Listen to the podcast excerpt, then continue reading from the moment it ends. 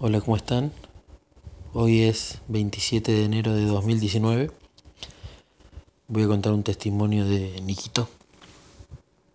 Este viernes pasado veníamos, volvíamos de la casa de mis padres de, de verlos un rato. Ese día había llovido mucho y el cielo estaba muy nublado.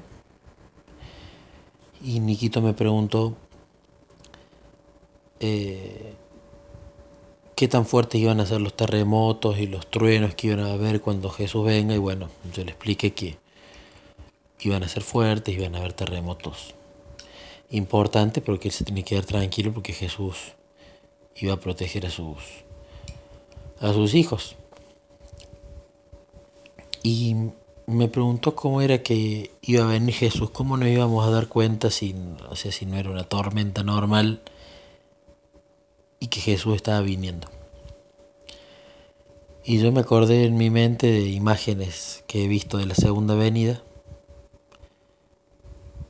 Y le dije a Niquito que se iba a abrir el cielo, iba a aparecer Jesús entre las nubes, iba a venir con ángeles.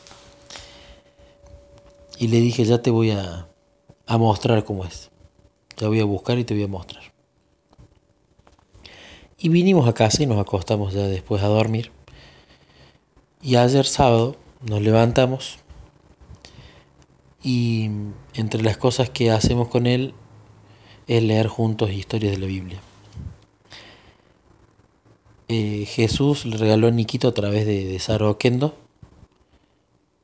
una hermana que hace momentos a solas, eh, unos ejemplares de historia de la Biblia, de la fascinante historia de la Biblia de Arturo S. Maxwell, que son tres tomos. Y estamos leyendo esos tomos y son una bendición por varias cosas. Primero porque es una hablan de Jesús, ¿no? Hablan de las historias de la Biblia. Segundo porque el autor utiliza una prosa tan hermosa y explica historias que ya las hemos visto y se hace preguntas de historias que uno ya ha leído, pero preguntas tan lindas, tan auténticas y tan inocentes, y las responde de forma tan completa que de hecho lo estamos leyendo juntos, pero me encanta tanto el libro que aprendo muchísimo de cada historia y es un libro encima orientado para niños. Así que estamos leyendo las historias de ese libro. Y bueno, con Niquito fuimos al, a la que tocaba para ese día, que se llama Un rayo de esperanza, del libro 1, la historia número 8, que habla de, bueno, cuando ya habían pecado de nieve, que se tuvieron que ir del Edén, que le hizo túnicas, y habla de la historia de que, bueno, obviamente Adán y Eva deben haber extrañado mucho el paraíso y deben haber estado muy tristes. Y con Nico lo que hacemos es leer una carilla cada uno. Yo leo en voz alta una, él escucha y después cuando cambiamos de carilla, él lee y yo escucho.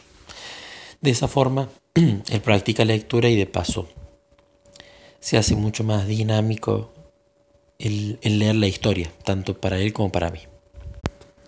Y algo que Nikito también me ha preguntado es por qué leemos distintos libros que hablan de lo mismo. ¿Por qué no leemos una sola vez las historias? Porque no es suficiente.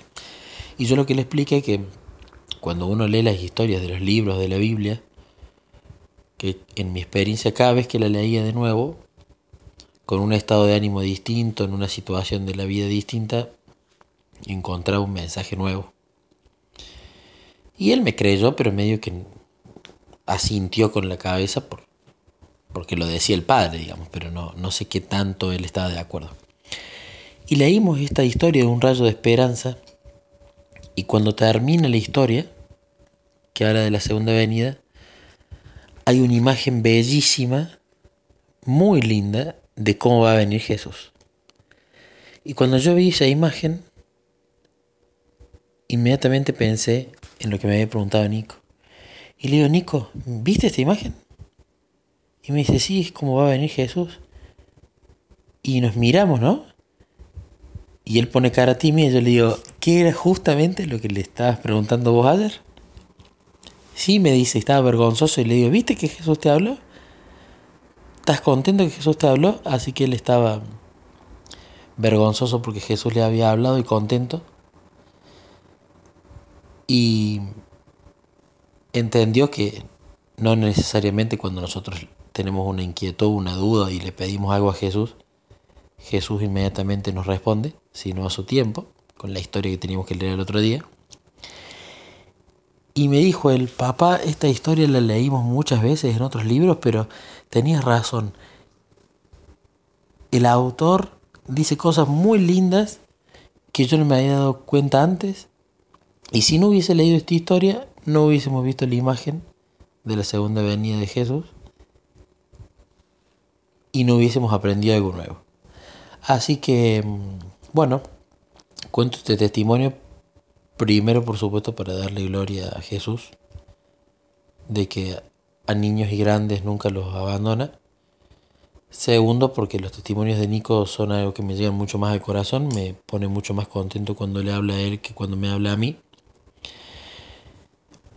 Y tercero, porque estoy disfrutando de una manera tan grande la lectura con mi hijo y el libro este que les dije está siendo una bendición para, para mi vida espiritual.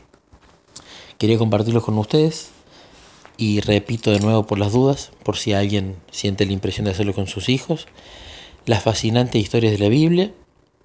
Son tres tomos de Arturo S. Maxwell Cualquier cosa me escriben y yo les doy más detalles. Bendiciones, un abrazo para todos.